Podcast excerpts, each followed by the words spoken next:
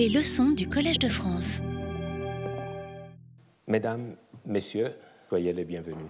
Nous avons tous besoin de paroles qui nous guident, surtout en ce temps où les mots se multiplient, mais leur sens s'évanouit. La phrase que je vous propose comme devise pour les leçons de cette année provient d'un juriste du second siècle après Jésus-Christ. Il s'appelait Gaius. En toute chose, je constate, écrit Gaius, que ce qui est parfait, c'est ce qui est composé de toutes ses parties. Et, à coup sûr, la partie la plus puissante, c'est le commencement. Toute chose est parfaite si elle est composée de toutes ses parties. Rien de surprenant. L'idée de complétude est déjà impliquée dans l'étymologie du mot perfectum, qui vient du latin per facere. Donc, le verbe facere et le préfixe per, à travers, c'est-à-dire faire complètement. Perfectum signifie donc complet. Mais chaque partie n'a pas la même importance, ajoute Gaius, et c'est une idée marquante. De chaque chose, la partie la plus puissante, c'est le commencement. Si j'ai choisi ces paroles pour ce premier cours, qui est également celui qui inaugure la chaire de droit, culture et société de la Rome antique, c'est que je les adresse surtout à moi-même. Je suis conscient de la responsabilité de commencer à vous transmettre le sens de mes recherches. Mais que pensait vraiment Gaius quand il a écrit cette phrase? Probablement sous le règne de l'empereur Antonin le Pieux. Gaius pensait spécifiquement au rôle du passé, pour qu'un sujet de réflexion soit complet, il convient de parler aussi de son début. Sans le passé, le présent reste incomplet. C'est une pensée qui, je pense, est confortante, même dans nos vies, parce que ce n'est pas seulement le futur, mais c'est le passé même qui est incorporé, qui a de la valeur.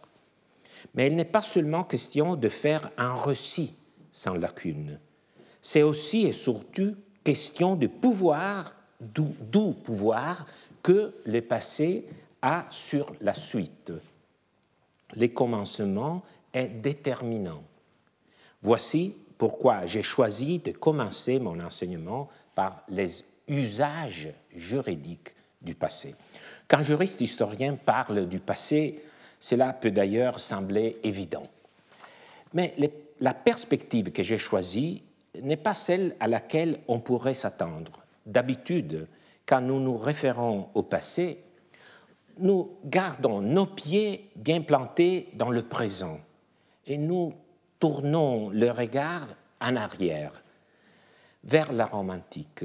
À partir de cette position, nous visons le changement, les évolutions, le parcours du droit de Rome sur la longue période qui va de la fondation de la cité au 8e siècle euh, avant Jésus-Christ jusqu'au 6e siècle après Jésus-Christ, en prenant comme date finale plus ou moins justifiée le règne de Justinien. Nos leçons inversent cette perspective.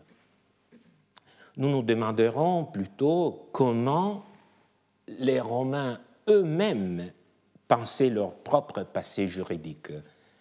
Ce positionnement correspond à l'une de mes convictions, à savoir que le meilleur mode de faire de l'histoire du droit, ou peut-être de faire de l'histoire tout court, est de s'identifier avec le point de vue des protagonistes.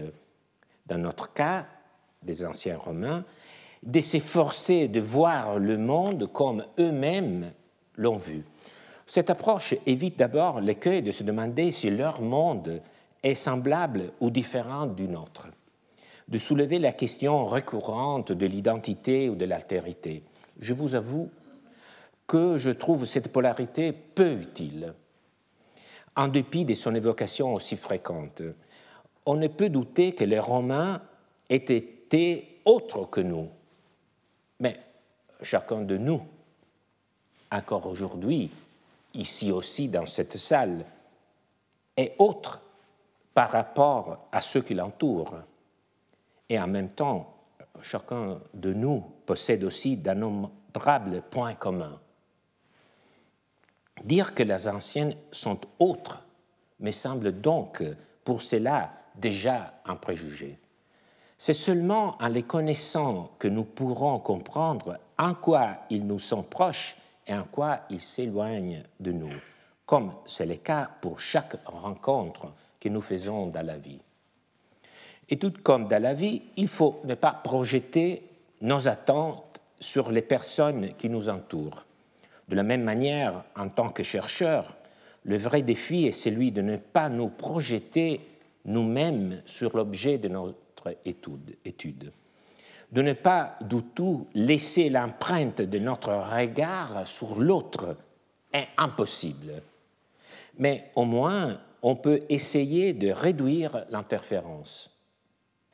Pour cela, ma suggestion est précisément de ne pas parler des anciens, mais de les faire parler et de les écouter, assumer leur point de vue. Voilà pourquoi il m'a paru intéressant d'aborder ce sujet. Comment les Romains voyaient-ils le passé de leurs droits? Naturellement, cela nous aidera à mieux les connaître eux-mêmes, car parler du passé, comme ils le faisaient, équivaut souvent à parler de soi. C'est comme lorsque nous revivons un épisode de notre vie et que nous essayons de le raconter à une autre personne. Nous y mettons aussi quelque chose de ce que nous sommes devenus, nous, aujourd'hui. Nous intégrons volontairement ou non une interprétation qui lie cet épisode à quelque chose de significatif pour nous maintenant. Ne serait-ce que dans le choix des épisodes que nous racontons. Mais cela vaut aussi pour les Romains. En enquêtant donc sur la façon qu'ils avaient de parler de leur passé, nous comprendrons un peu mieux qui ils étaient. Il existe également une raison technique qui rend utile, ou plutôt nécessaire, ce changement de perspective. Ce qui s'écrit sur l'histoire du droit romain n'est souvent rien d'autre que le reflet de ce que les anciens eux-mêmes en ont déjà écrit. Je précise, quelques textes antiques présentent des réflexions plus ou moins développées sur l'évolution du système juridique romain. Par exemple, si vous ouvrez le digeste de Justinien, une source à laquelle nous retournerons souvent, presque au début, se trouve un long texte écrit par un juriste, Pomponius, dédié à l'origine et au développement du droit romain.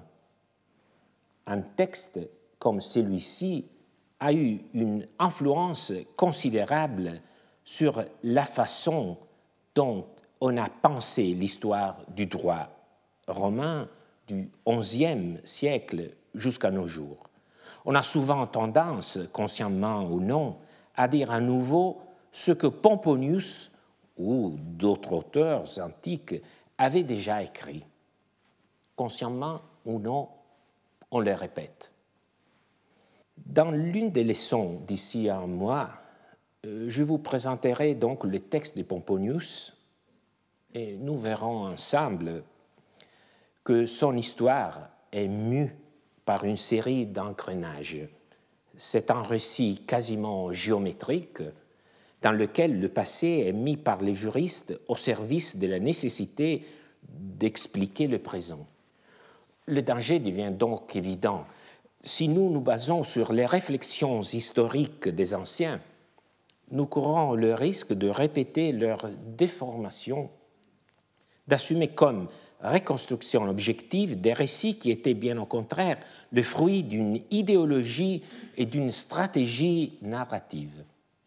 Souvent, leurs exposés répondent à des nécessités argumentatives. Par exemple, pour servir un avocat afin de convaincre les juges ou pour louer ou critiquer un régime politique par rapport à un passé réel ou imaginaire. L'histoire devient un argument pour ou contre, et nous le voyons malheureusement encore se passer aujourd'hui. Voilà pourquoi le titre du cours est Usage juridique du, passé. Usage. Parce que nous devons comprendre comment les anciens utilisaient leur passé pour tisser leur discours sur le droit. Le titre est complété par un sous-titre. Dans la pensée des juristes romains, les anciens dont nous nous mettrons à l'écoute seront en effet surtout des juristes.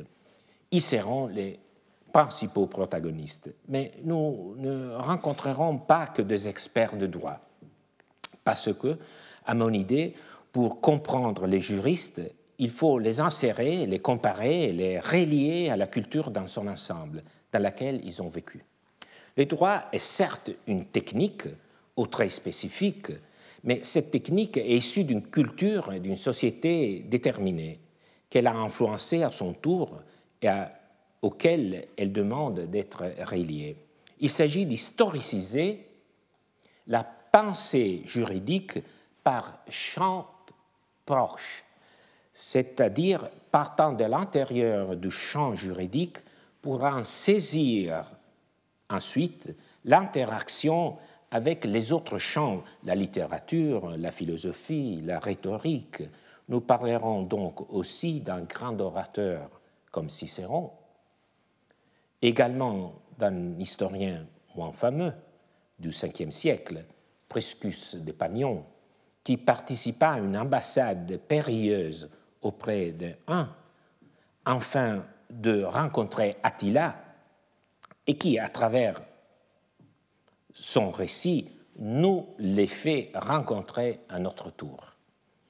Nous écouterons le poète Nonos de Panopolis, qui, à peu près au même moment, imagina la naissance du droit comme un véritable accouchement.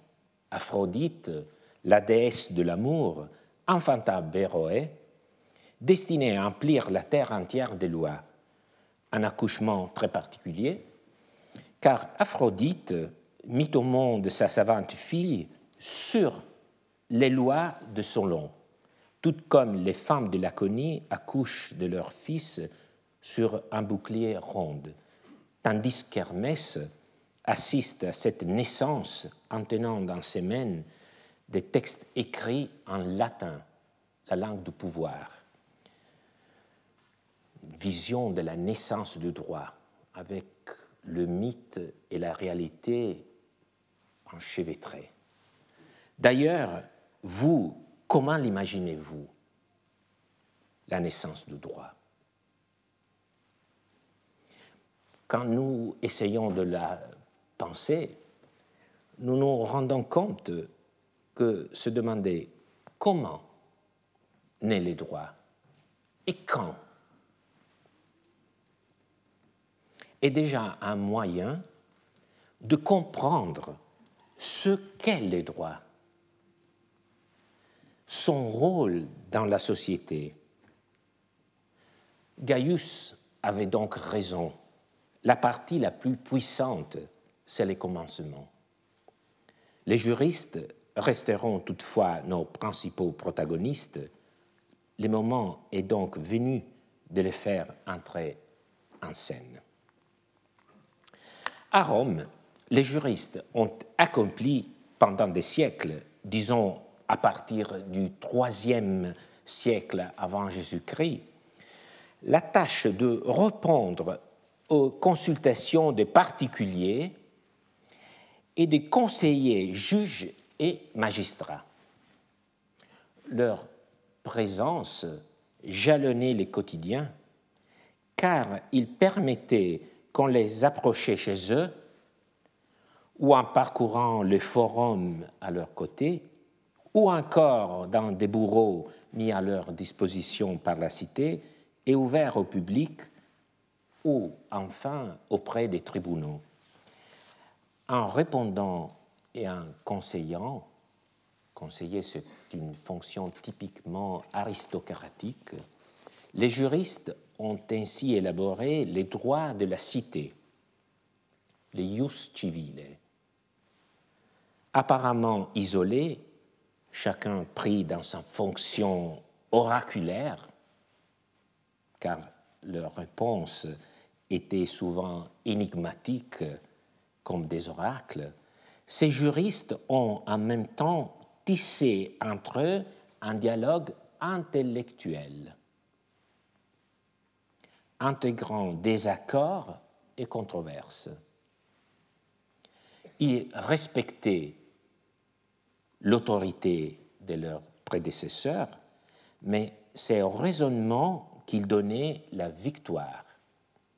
De plus, leur place dans le système politique, celle d'aristocrates qui répondaient au nom du droit et non en fonction du client, implique que leurs opinions étaient formulées de manière impartiale, sans être influencées par l'intérêt de celui qui avait posé la question dans le partage des rôles sociaux, il revenait aux orateurs, c'est-à-dire aux avocats comme l'était Cicéron, de repérer des arguments favorables à leurs clients.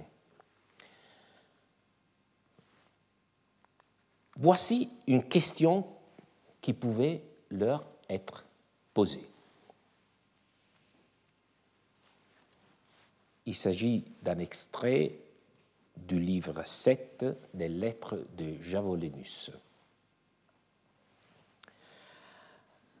Un testateur a pris cette disposition. Au cas où j'aurais d'autres fils ou un autre fils, il sera mon héritier. L'Abéon dit que cette disposition ne lui paraît pas inclure une fille. Proculus est d'un avis contraire. Selon moi, l'Abéon paraît s'être attaché à l'expression linguistique, tandis que Proculus s'est attaché à l'intention du testateur. Javolenus a répondu Je ne doute pas que l'opinion de l'Abéon soit fausse. Ce court texte s'occupe d'un cas. Il est centré sur l'institution de l'héritier, c'est-à-dire la clause qui, dans le testament, indique qui sera le successeur universel du défunt. Dans notre passage, les testateurs, alors qu'ils rédigent son testament, pense au Fils qui pourrait encore naître, en plus de ceux qu'il a déjà. Au cas où j'aurai d'autres fils ou un autre fils, il sera mon héritier. Cette clause ne pose aucune difficulté pour ce qui concerne le nombre des fils. Qu'il en naisse un ou plusieurs, le latin dit fili, filius ve, pluriel singulier, tous seraient considérés comme héritiers. Le problème découle du fait que les termes que le testateur a utilisés sont au masculin. Et cependant, c'est une fille qui naît. Selon la tournure de la clause, est-elle héritière ou pas? Qu'est-ce que vous en pensez? Face à une question de ce genre, il est nécessaire de demander conseil aux juristes. Un premier juriste, l'Abéon, qui vécut à l'époque d'Auguste, répond que non. La fille est exclue. Un autre juriste, Proculus, de la génération suivante, et qui mourut probablement sous la dynastie flavienne, répond que oui, la fille est également comprise dans cette formulation. Elle sera héritière de son père. Au passage, grâce à Labéon et Proculus, nous faisons une petite découverte.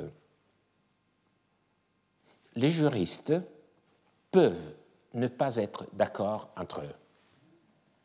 Comme je vous l'ai dit, il s'agissait de personnes privées, appelons-les, si vous le permettez, des intellectuels, qui exprimaient leurs avis, pas nécessairement unanimes. Il pouvait donc y avoir une discussion. Mais s'il y avait discussion, et c'est l'autre indication que nous fournit ce texte, cela signifie que les juristes tenaient des raisonnements contrôlables et qu'à leur base, il y avait des critères. Ce qui faisait la réputation d'un juriste, nous dirions son autorité épistémique, c'est justement sa capacité d'argumenter, à donner des justifications à son opinion. Et c'est justement cela qui fait l'intérêt de la pensée juridique romaine. Il s'agit de penser à nouveau de pensées bien pensées. Mais dans notre passage, quels sont les critères? Comment fait-on pour établir qui a raison entre les deux juristes, Labéon et Proculus Un personnage anonyme qui vécut vers 100 de notre ère a dû se poser cette question. Où se cache-t-il c'est inconnu dans notre texte? Où est-il? Examinons en la structure, ces différentes strates. Le passage est beaucoup plus complexe que ce qu'il n'apparaît à première vue. En fait, deux personnes parlent. Le texte est une lettre comme nous le comprenons au titre de l'œuvre dont il provient, les lettres dont le destinataire est Javolenus, un juriste, pour le placer du point de vue chronologique, qui fut consul suffect en 86 après Jésus-Christ et qui vivait encore sous Trajan, dont il fut l'un des conseillers. Quelqu'un dont nous ignorons le nom, peut-être un juriste lui aussi, qui vivait dans une province et qui sentait l'exigence de faire appel à un juriste plus connu, a donc écrit à Javolenus pour lui demander son avis sur les deux opinions opposées de Porculus et de Labéon. Pour nous, cela est utile car ces correspondants, disons-le, ne voulaient pas se montrer à Javolenus comme un inculte dépouillé de toute culture juridique. Ils tentent de donner une première interprétation de la dissension entre les deux juristes, de souligner les approches approche sous-jacente. L'Abéon, le juriste qui exclut les filles de l'héritage, s'est arrêté à la grammaire, suggérait-il. Procolus, au contraire, a dû préférer prendre en compte l'intention du testateur, c'est-à-dire la substance plus que la forme. À ce moment, après avoir mis au jour les deux approches différentes, l'anonyme laisse la parole à Javolenus, le juriste le plus expert. Qui des deux a raison lui demande-t-il. Il croit, ce correspondant sans nom, il croit peut-être mettre le juriste plus renommé dans l'embarras. Mais Javolenus répond tout de suite Je ne doute pas que l'opinion de l'abbéon soit fausse. Javolenus n'a pas de doute. C'est Proculus donc qui a raison. La fille aussi est comprise parmi les héritiers. Mais pourquoi? Pour tout dire, le raisonnement de l'abbéon est correct lui aussi. Quand nous y pensons, la grammaire a bien ses règles. Mais selon Javolenus, comme déjà selon Proculus, les cas doivent se ressoudre selon un principe juridique. Ce n'est pas un principe de la grammaire, c'est un principe juridique. Étant des principes juridiques des plus solides, et que le testament sert à exprimer la volonté du défunt. Ce qui compte donc est ce que voulait le testateur. Vous me diriez, d'où découle ce principe De la loi des douze tables, d'abord. Également de la fonction même du testament, si nous y songeons. À quoi servirait-il sinon à permettre au testateur de faire entendre sa volonté également après son décès c'est là pour le principe. Mais qu'est-ce qu'il voulait vraiment, ce testateur? Pour y arriver, il suffit de considérer le langage commun, la façon dont les personnes utilisent communément les mots, au-delà de la pure grammaire. En effet, il est fréquent que dans l'expression commune, on utilise le masculin en englobant aussi le féminin. Cela peut être parfois déplaisant, c'est une façon de parler qui exclut, mais dans ce cas, c'est plutôt inclusif. Cela avantage la fille. Proculus et après lui, Javolenus sont convaincus que lorsque le testateur a utilisé fili, filius, le masculin, il pensait très probablement à tous ses enfants, sans considération de genre. Ce court texte nous fait donc entrevoir à petite échelle un paysage entier. Tout d'abord, il montre que lorsque les juristes romains sont confrontés à un cas, ils trouvent la solution dans l'univers du droit, c'est-à-dire en appliquant un critère juridique. donc la primauté, la, euh, la première place doit être donnée à la volonté du testateur. C'est un principe juridique il prend en compte la réalité, bien sûr. Donc, j'ai parlé d'un univers juridique. Est-ce qu'il voit au-delà de cet univers, disons, cette dimension créée par le droit? Oui, bien sûr. Dans notre cas, la réalité, ce qu'il y a au-delà du droit, est représenté par la langue. L'usage grammatical correct qui distingue masculin et féminin, et l'usage courant qui, par souci d'économie, ne différencie pas les genres.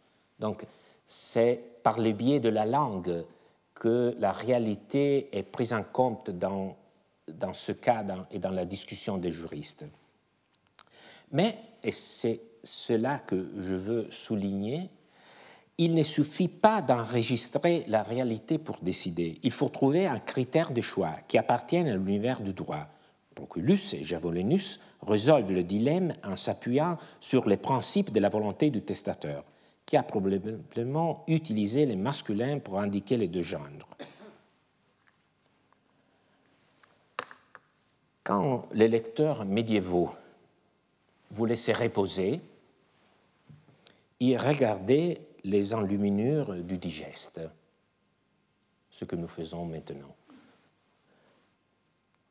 Ici, c'est justement une scène qui illustre le moment de la rédaction à droite d'un testament. Et à gauche, vous voyez la phase qui suit, celle de l'ouverture du testament et, les cas échéants, d'une discussion.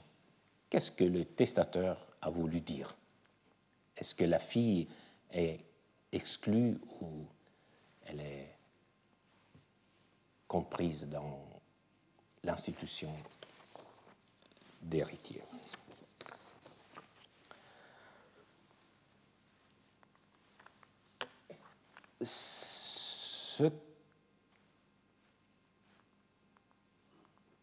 Texte que nous venons de lire est intéressant, je l'espère, non seulement pour le contenu, mais aussi parce qu'il aide à imaginer le travail quotidien du juriste.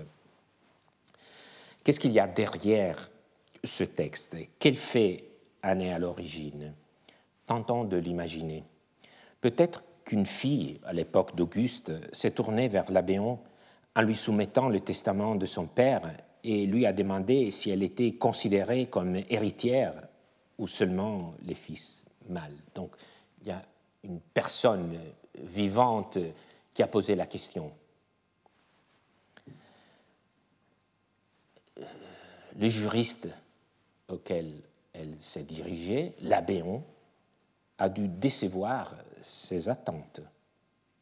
Les juristes répondent selon le droit selon ce que le juriste pense que le droit veut. Le même cas a été réexaminé plus tard par Proculus et la réponse a été différente.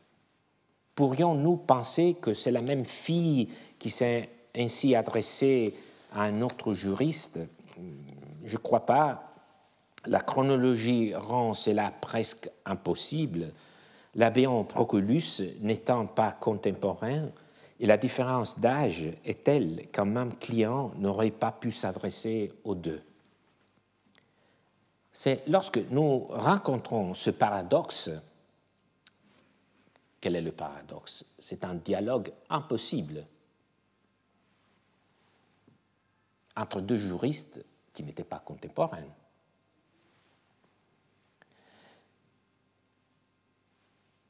C'est quand nous rencontrons ce dialogue impossible que nous apercevons le pont qui fait passer de l'oralité à l'écriture. L'abbéon, après avoir répondu oralement au client, a mis son avis par écrit dans l'une de ses œuvres. Proculus, quelques décennies plus tard, a lu cet avis dans l'œuvre de l'abbéon et l'a annoté ou l'a rediscuté dans l'une de ses œuvres.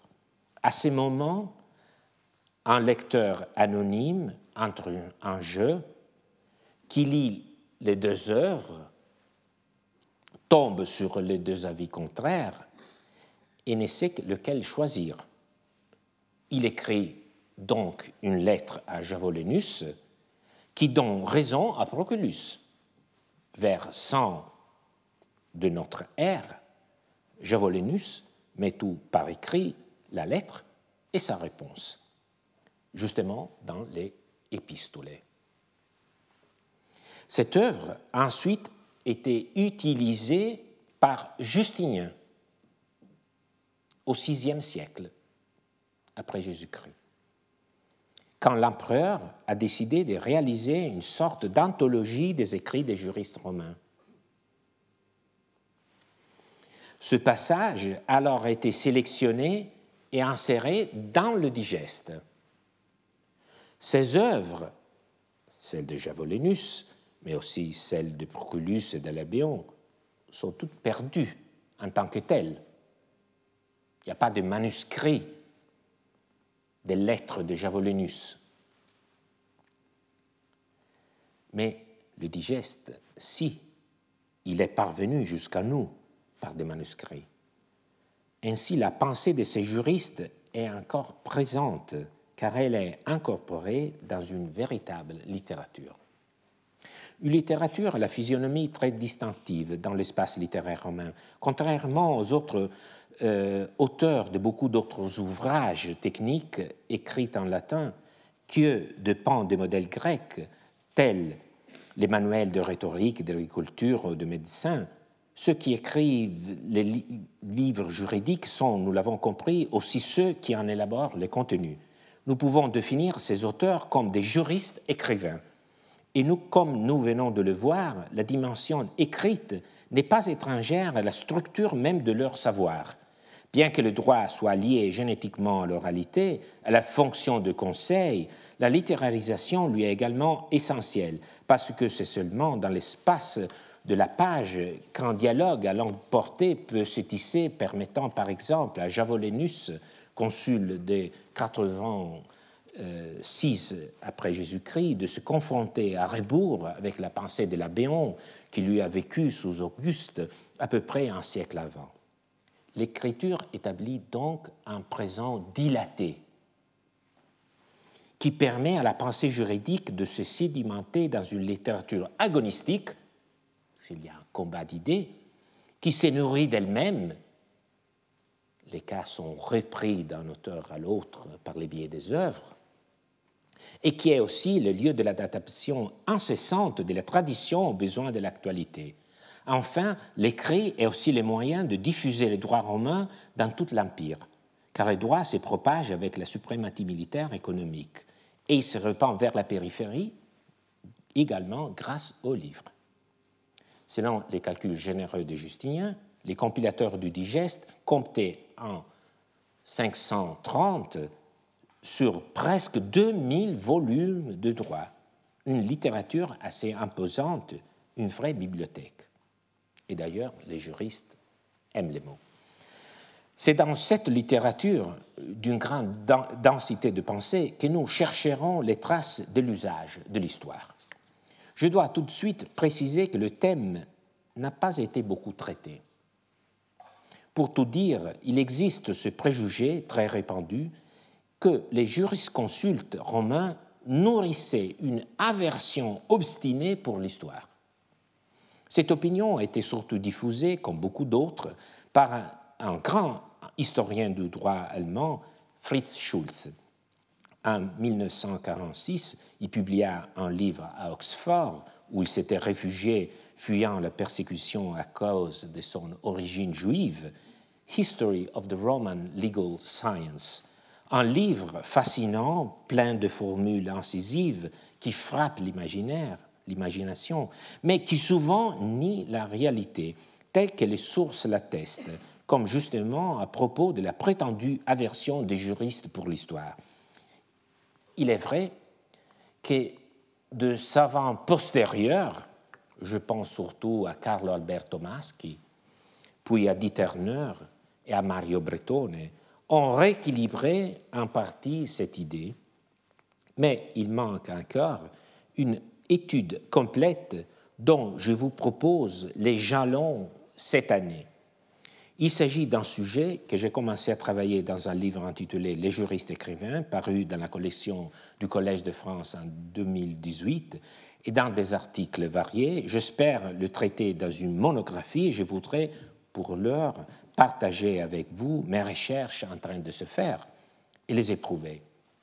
J'en profite donc pour euh, vous inciter à me poser des questions à la fin des séances ou à m'écrire. Certes, il faut bien comprendre les raisons qui ont poussé Schulz à énoncer cette idée à rebrousse-poil des sources. En particulier, il ne s'était pas rendu compte que les compilateurs justiniens, en réalisant leur anthologie des écrits des juristes au VIe siècle, avaient éliminé de nombreuses références à l'histoire qu'il y avait en effet dans les, écrits, les œuvres des juristes. C'est le fait des compilateurs de Justinien. Donc il s'agit d'abord d'un problème de transmission de texte qui a, malgré lui, voilé le regard de Schulz. Mais la question est aussi de savoir ce qu'il faut chercher.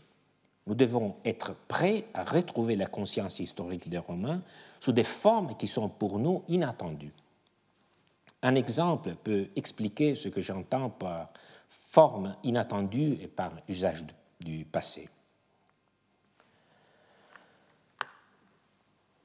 Extrait du commentaire à l'édit du prêteur de Paul.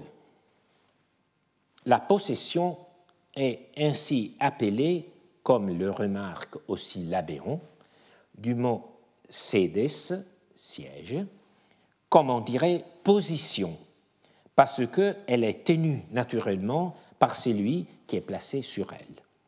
Les Grecs l'appellent katoken.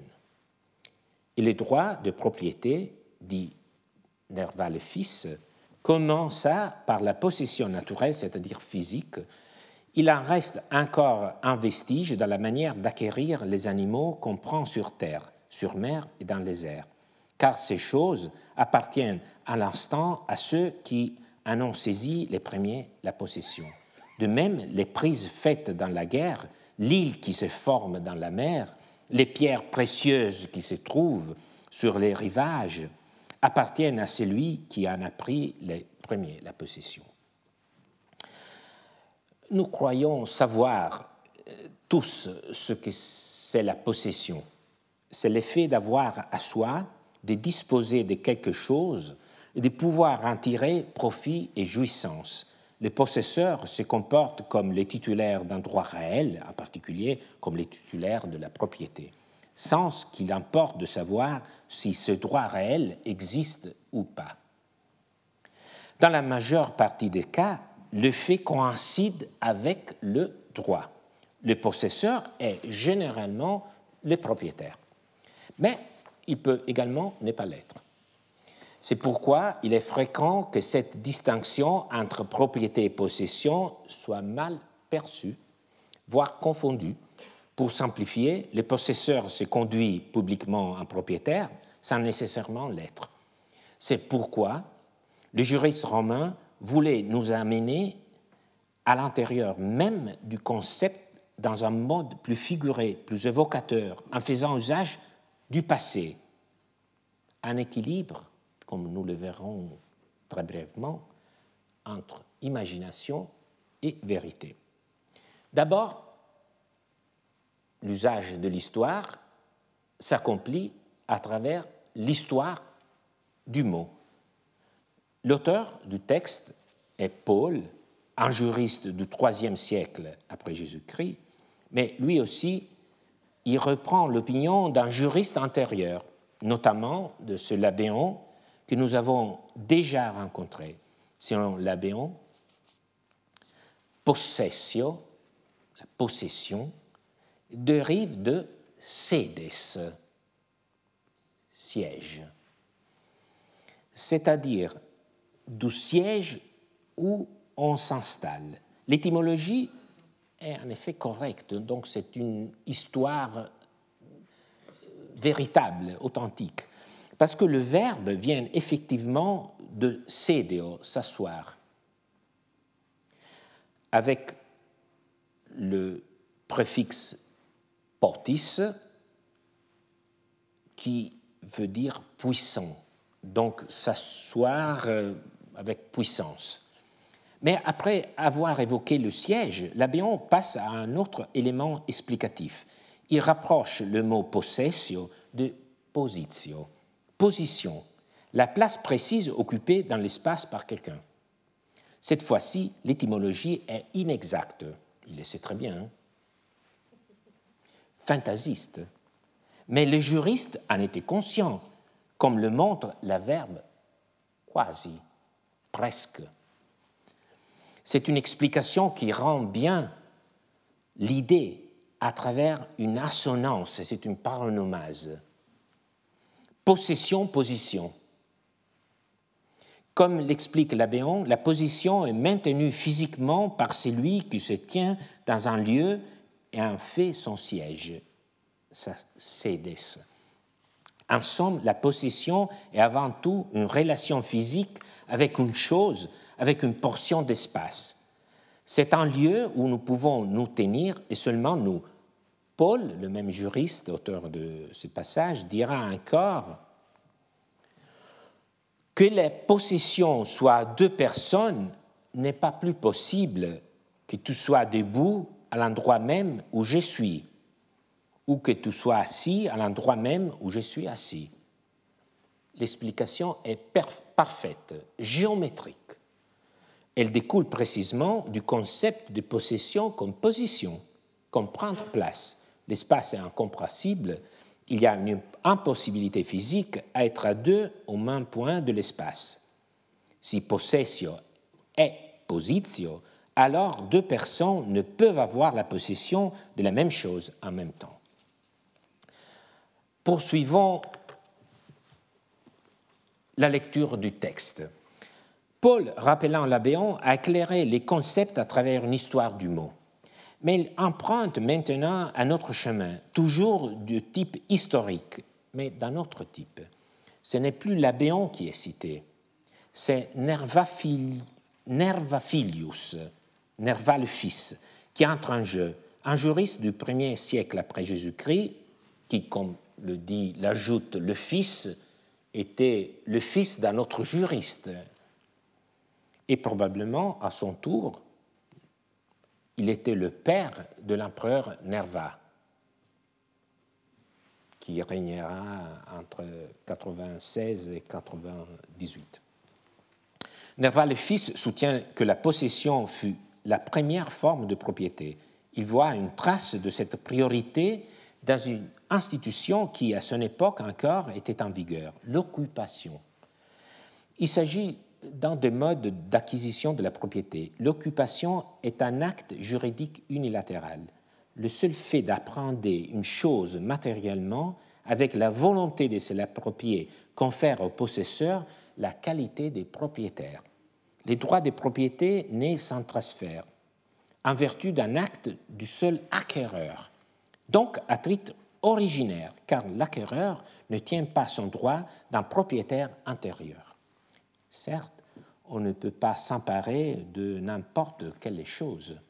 Il faut qu'il s'agisse de choses sans maître. Les exemples que donne Nerva sont significatifs. Ce sont toutes les choses qui doivent leur existence à des situations externes à la cité, ou si vous voulez à la civilisation. Elles n'ont aucun lien stable avec le sol, les animaux sauvages, produits de la nature, y compris les poissons, les objets qui sont déposés sur les rivages par la mer, les gemmes, les perles, qu'ils étaient heureux, ces Romains, qui eux aussi se trouvent dans un espace presque à la limite entre la terre et la mer. Puis l'île qui émerge de la mer, qui est terre, bien sûr, mais c'est comme si elle n'avait jamais existé, donc qui n'a jamais été objet d'appropriation et qui, encore une fois, vient de la mer. C'est une terre qui reproduit momentanément la situation d'un monde qui n'aurait pas encore connu l'existence des cités. Presque comme l'île qui naît de la mer, nous voyons surgir ici, dans l'esprit du juriste, l'idée d'un monde primordial. Les juristes créent donc l'image du passé, d'une société préjuridique dans laquelle l'unique forme d'appropriation était la prise de possession. Et après, un rideau tombe, on ne voit pas ce qui se passe derrière ce rideau, mais lorsque la scène s'ouvre encore, nous voyons quelque chose de nouveau, la propriété. La possession est devenue la propriété. Qu'est-ce qui s'est passé dans ce moment d'obscurité? La naissance de la cité. Donc, quand par la suite, suivant cette situation sans cité, s'est substituée la civilisation, quand la propriété s'est trouvée consolidée par l'organisation des sociétés, les droits se substituent à la force. Ce n'est plus alors le rapport physique qui compte, le fait d'apprendre, mais les droits qui dit une fois pour toutes ce qui est mien et ce qui est tien, et que je ne dois pas maintenir ma prise pour m'assurer la jouissance d'une chose, je ne dois pas maintenir ma position dirait le juriste. C'est la cité qui s'en occupe maintenant par son droit. Dans le passage de Nerva, une sorte de préhistoire de droit prend forme, le plus intéressant est que cette préhistoire est créée à rebours.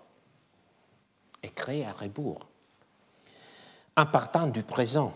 Bien sûr, Nerva ne sait rien de cette phase, de cette époque de violence, de chasse, de nomadisme. Nerva vit au premier siècle de notre ère dans une Rome inquiète mais prospère, civile, loin de quelque forme de primitivisme que ce soit. Nerva imagine donc à rebours. Si nous regardons bien, toutefois, il y a un trou. C'est la guerre. Parce que la guerre présuppose la cité, présuppose deux cités qui se combattent pour la suprématie. Mais du point de vue juridique, cette intrusion s'explique. En fait, le butin de guerre est pris à l'ennemi, qui par définition est hors de la cité, dont il est pour ainsi dire l'antithèse. Il ne bénéficie d'aucune protection, ainsi il doit être soumis à la limite éliminée parce que la victoire de l'ennemi serait la fin de la cité adversaire.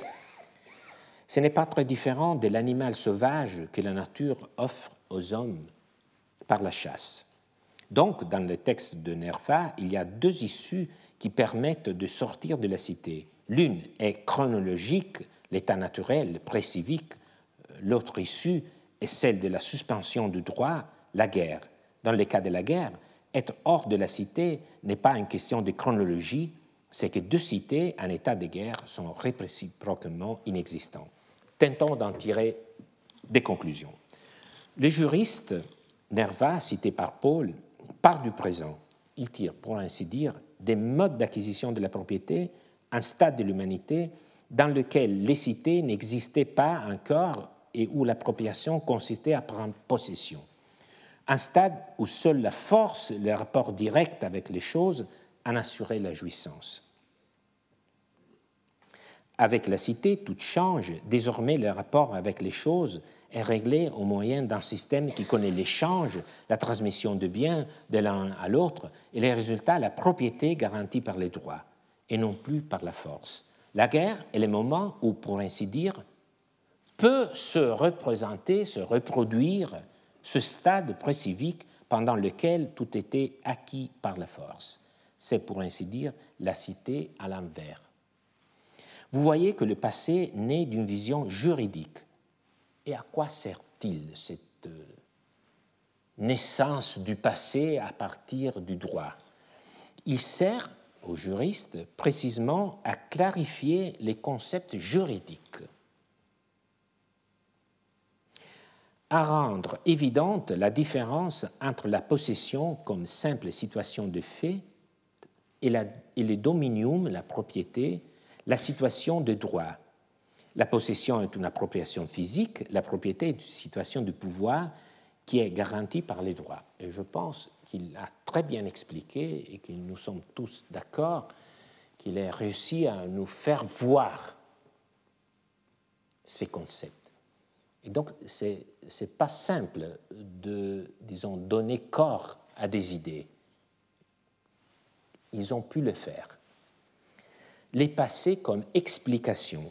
Mais c'est un passé, si vous voulez, circulaire, un passé circulaire, qui part du droit et sert à expliquer le droit. Mais à bien regarder, on y trouve peut-être, peut-être, on peut discuter, un petit message, une idéologie. Comme le juriste met en scène un état primitif où seul compte la force, ce tableau fantaisiste nous dit que le droit est une force civilisatrice qui, et ce n'est pas par hasard, c'était quand éclate la guerre. Ce n'est pas l'unique image romaine de la naissance du droit, comme j'ai déjà eu l'occasion de l'évoquer, et nous le verrons. Vous savez, euh, les hommes ont aussi fantasmé d'un âge où il n'y avait pas besoin du droit car il n'y avait pas de violence nous en parlerons. La leçon de mercredi prochain sera suivie de la présentation de textes nouveaux de droit romain, de textes des juristes romains, découverts ces cinq dernières années par mon équipe de recherche Et donc des chercheurs de plusieurs disciplines viendront vous présenter ces voix des juristes qui ont rémergé des papyrus, ou plutôt des musées où ces papyrus étaient conservés.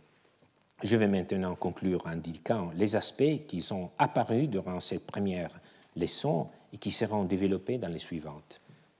Le point de vue que nous assumons est celui des anciens, comment ils ont reconstruit eux-mêmes leur histoire, quels anciens, les protagonistes seront les juristes, mais d'autres auteurs seront pris en considération suivant l'idée que la culture juridique ne peut se comprendre que l'insérant dans le cadre de la civilisation antique par champ proche.